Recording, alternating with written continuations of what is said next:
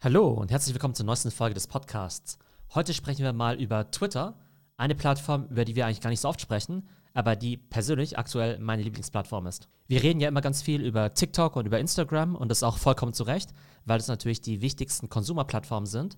Gerade bei TikTok geht ja die meiste Innovation ab und Instagram ist einfach, ja, kulturell sehr, sehr wichtig, weil das einfach ganz, ganz viele Leute nutzen. Aber wir wissen ja auch, Instagram kopiert jetzt einfach alle Features von TikTok. Und über Twitter spricht man eigentlich nie so viel. Das fliegt eigentlich so ein bisschen unterm Radar, gerade auch in Deutschland, weil man eben sagt, okay, was ist eigentlich so die richtige Relevanz? Weil Videos gibt es halt irgendwie bei TikTok, die Freunde gibt es irgendwie bei Instagram, die Familie vielleicht eben noch bei Facebook. Und richtige Videos, die gibt es eben bei YouTube. Das heißt, so der richtige USP von Twitter ist nicht so ganz ersichtlich. Und das Problem, gerade auch in Deutschland, ist ja, dass man nicht so recht weiß, wem man da folgen soll, weil es eben nicht so viele Creator gibt.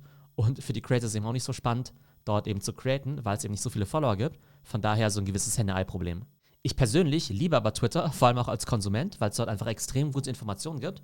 Und ich glaube, dass Twitter die wichtigste Social-Media-Plattform werden könnte im neuen Web 3 beziehungsweise im Metaverse. Und mit Web 3 und Metaverse meine ich letztendlich so diese Kombination aus irgendwo Creator Economy, Krypto, NFTs, also im Prinzip dieses neue Internet, wo viele dieser Trends zusammenkommen. Und man merkt einfach, dass auf Twitter viele dieser Trends eben entstehen, weil ganz viele, die in diesen Bereichen arbeiten, eben auch dort ihre Gedanken publizieren und auch dort ihre Followers und Communities aufbauen. Grundsätzlich ist es so, dass auf Twitter eigentlich die wichtigsten internationalen Experten unterwegs sind, vor allem für die Themen Krypto und Creator Economy. Und die teilen halt wirklich so in Realtime immer ihre Gedanken. Die tweeten ja zum Teil auch 10, 20, 30 Mal am Tag. Das ist eben der Vorteil von Twitter, dass es extrem schnell ist und dass eben auch die Hürden sehr, sehr gering sind, einfach mal schnell was zu posten. Denn irgendwie so ein Video zu machen wie bei TikTok ist ja doch relativ aufwendig. So ein Bild zu machen wie bei Instagram ist natürlich auch aufwendig. Und gerade viele von diesen Experten oder Thought-Leadern, die haben ja auch nicht so viel Zeit, jetzt jeden Tag TikToks zu machen. Beziehungsweise selbst wenn sie es schaffen würden, jetzt irgendwie einen TikTok zu machen pro Tag oder ein paar TikToks pro Woche, diese Spaces entwickeln sich einfach so schnell, dass man das eigentlich gar nicht in so ein Videocontent fassen kann, sondern da tweetet man halt eben schnell. Es geht ja auch nicht nur darum, dass man eben Sachen aussendet in Form von einem Content-Piece, sondern es geht ja auch darum, dass man Sachen retweetet, dass man eben Sachen kommentiert und eben auch in Diskussionen mit Leuten einsteigt. Twitter ist dann eben auch die wichtigste Plattform für Influencer wie Tech-Experten, VCs oder andere Thought-Leader. Wenn ich eben eher Lifestyle-Themen habe, dann sind natürlich TikTok und Instagram super Plattformen, um dort eine Community und Follower aufzubauen. Für die Themen, die ich genannt habe, wie eben Tech und Krypto, ist eben Twitter auf jeden Fall die beste Plattform. Jetzt macht es natürlich auch Sinn, das Ganze mit LinkedIn zu vergleichen. Ich bin ja ganz viel auf LinkedIn aktiv, tweete eigentlich nicht so viel auf Twitter, was eben auch daran liegt, wie gesagt, dass es leider nicht so viele Follower auf Twitter gibt. Aber wenn ihr mir auf Twitter followen wollt, gerne, weil dort werde ich auf jeden Fall in nächster Zeit noch mehr Content veröffentlichen. Aber was man auf jeden Fall beobachten kann, ist, dass in Deutschland LinkedIn aus meiner Sicht jetzt eine höhere Relevanz hat als Twitter, gerade wenn es eben auch um die Themen Expertise und Thought Leadership geht.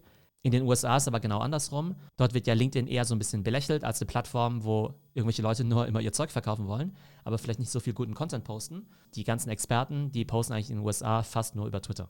Und bei Twitter sehr interessant ist eben auch, dass die ja jahrelang relativ wenige Fortschritte bei ihrem Produkt gemacht haben. Nämlich, man kann irgendwie nur 140 bzw. 280 Zeichen tweeten. Und gerade so in den letzten sechs bis zwölf Monaten haben die extrem viele neue Features released, von denen noch nicht alle unbedingt abgehoben sind. Aber einige davon sind extrem interessant und über die wollen wir jetzt sprechen. Stichwort Creator Economy. Wir haben ja gerade eben schon gesagt, dass ja viele Creator oder Thought Leader ihr Following auf Twitter aufbauen. Und dann ist ja die Frage, wie soll das Ganze eben auch konvertiert werden? In der Vergangenheit war es eben so, dass viele Experten dann eben ihre Follower auf Twitter gewinnen und dann aber sagen, hey, geht auf mein Patreon, geht auf mein Substack, geht auf meinen Podcast. Und das ist natürlich dann eben auch eine Monetarisierungsoption für die Creator. Und Twitter hat mittlerweile eben auch verstanden, dass die Creator ihr Following auf Twitter aufbauen, aber dann eben wieder weggehen davon. Und das macht für Twitter natürlich überhaupt keinen Sinn, weil sie so gesehen dann eben nur die Vorarbeit leisten, aber dann eben nicht daran partizipieren können. Und deshalb baut jetzt Twitter einige Tools für die Creator Economy. Das heißt, anstatt dass die Fans jetzt dann von Twitter auf Substack gehen, um dort eben den bezahlten Newsletter abzuschließen, kann man eben so einen bezahlten Newsletter jetzt eben auch auf Twitter abschließen. Und Twitter hat eben dafür diese Firma Review gekauft, um dann eben auch so eine Art Substack-Funktion innerhalb von Twitter zu haben. Eine andere Funktion, die Twitter ebenfalls angeführt hat, sind eben die Superfollower. Das heißt, da gibt es eben gewisse Inhalte, die eben nur die Superfollower sehen können. Und man kann eben Superfollower werden, indem man seinen Lieblingscreator für 2 Dollar, 5 Dollar oder 10 Dollar im Monat abonniert. Und diese Art von Superfollower ist erstmal ein ziemlich sinnvolles Feature.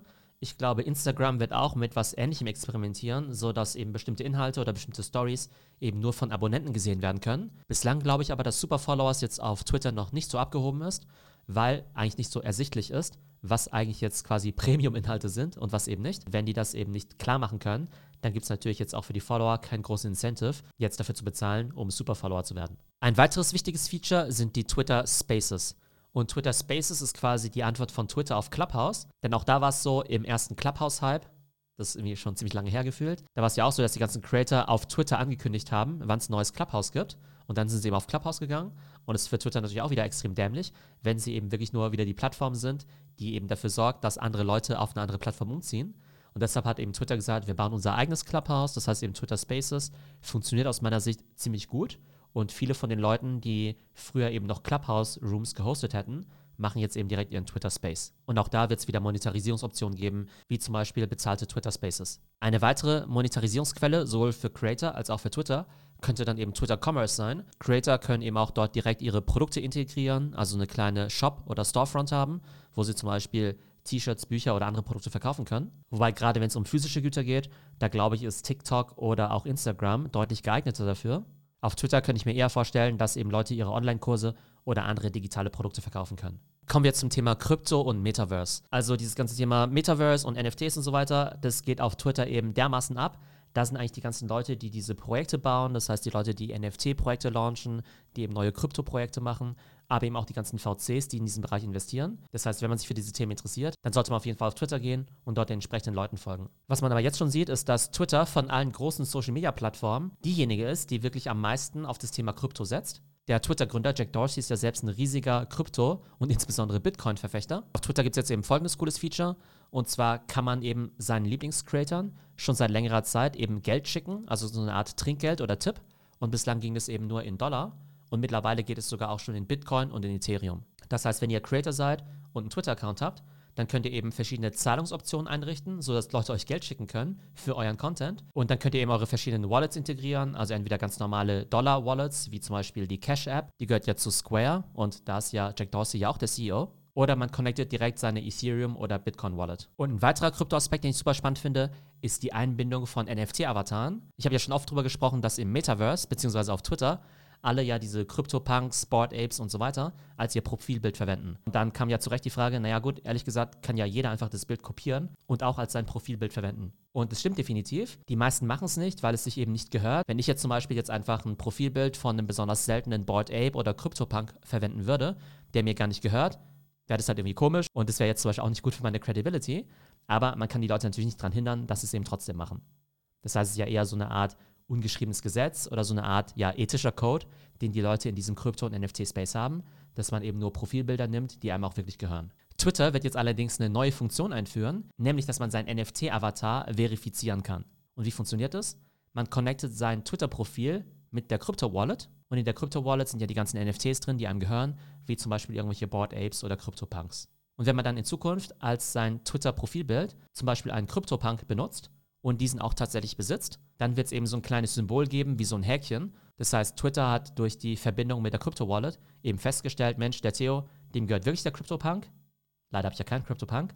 Aber wenn dem irgendwie so wäre, dann wäre da eben so ein kleines Häkchen oder ein anderes Symbol, was eben zeigen würde, dass mir das Ding wirklich gehört. Und jetzt kann man sagen, dass es ein super spitzer Use Case ist, was ja eigentlich nur für keine Ahnung, ein paar zigtausend User auf der Welt eben relevant ist, dass man eben sein komisches NFT-Avatarbild eben bestätigt bekommt. Und es zeigt mir eben zwei Sachen. Das eine ist, dass Twitter total auf diese Krypto-Community setzt, auch wenn es noch relativ klein ist. Aber es zeigt mir gleichzeitig auch, dass Twitter eben wirklich an dieses Metaverse glaubt, wo wir vielleicht in Zukunft eben alle irgendwelche Avatare haben werden. Und es eben umso wichtiger ist, dass man eben auch zeigen kann, dass einem solche NFTs, entweder in Form von Avataren oder anderen Gegenständen, auch tatsächlich gehören. Jetzt haben wir ganz viel über Features und Innovationen gesprochen. Die Frage ist ja, ist Twitter eigentlich auch ein erfolgreiches Unternehmen? Und Twitter war ja vom Börsenkurs her ja immer so ein bisschen das Stiefkind im Social Media Space.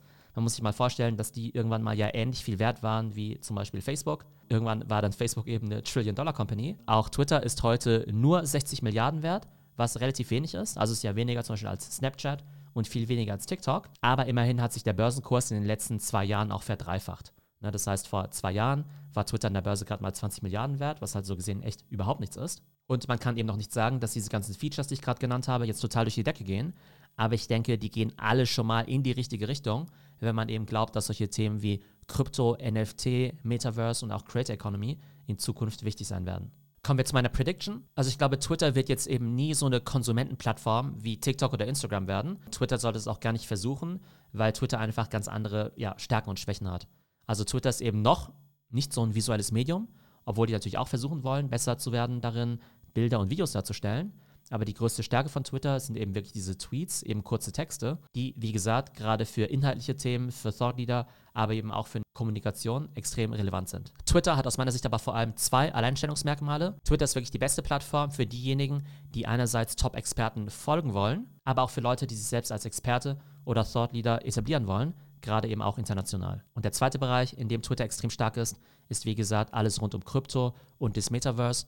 Und das Spannende ist einfach, wenn man eben in Twitter drin ist und dort den richtigen Leuten folgt, dann sieht man quasi in Real Time, wie dieses ganze neue Metaverse gebaut werden, wie NFT-Projekte gelauncht werden, durch die Decke gehen und wie auch die Entwicklungen am Kryptomarkt sind. Also mein Tipp, wenn ihr selbst noch nicht so stark auf Twitter aktiv seid, dort könnt ihr extrem viel lernen und am besten geht einfach mal auf Twitter und stellt euch ein paar Listen zusammen mit den Top-Experten für eure Interessensgebiete, zum Beispiel Krypto oder Startups. Und wenn ihr da einfach in den jeweiligen Bereichen den Top 10, 20, 30 Accounts folgt, dann werdet ihr auf jeden Fall immer top informiert sein. Und natürlich könnt ihr auch gerne mir auf Twitter folgen. Wie gesagt, ich poste da noch nicht so viel, aber werde es in Zukunft häufiger tun, gerade zu den Themen NFT und Krypto. Also mein Fazit ist, als User ist Twitter extrem spannend, um eben viele Sachen zu lernen. Aber auch Companies sollten Twitter jetzt nicht vernachlässigen und sagen, hey, ich mache jetzt irgendwie nur Instagram und TikTok. Denn gerade wenn ihr vielleicht auch was für die genannten Communities machen wollt und noch stärker in diesen ganzen Bereich Web3 und Metaverse gehen wollt, dann wird Twitter immer wichtiger werden. Ich hoffe, es geht euch gut und bis zum nächsten Mal.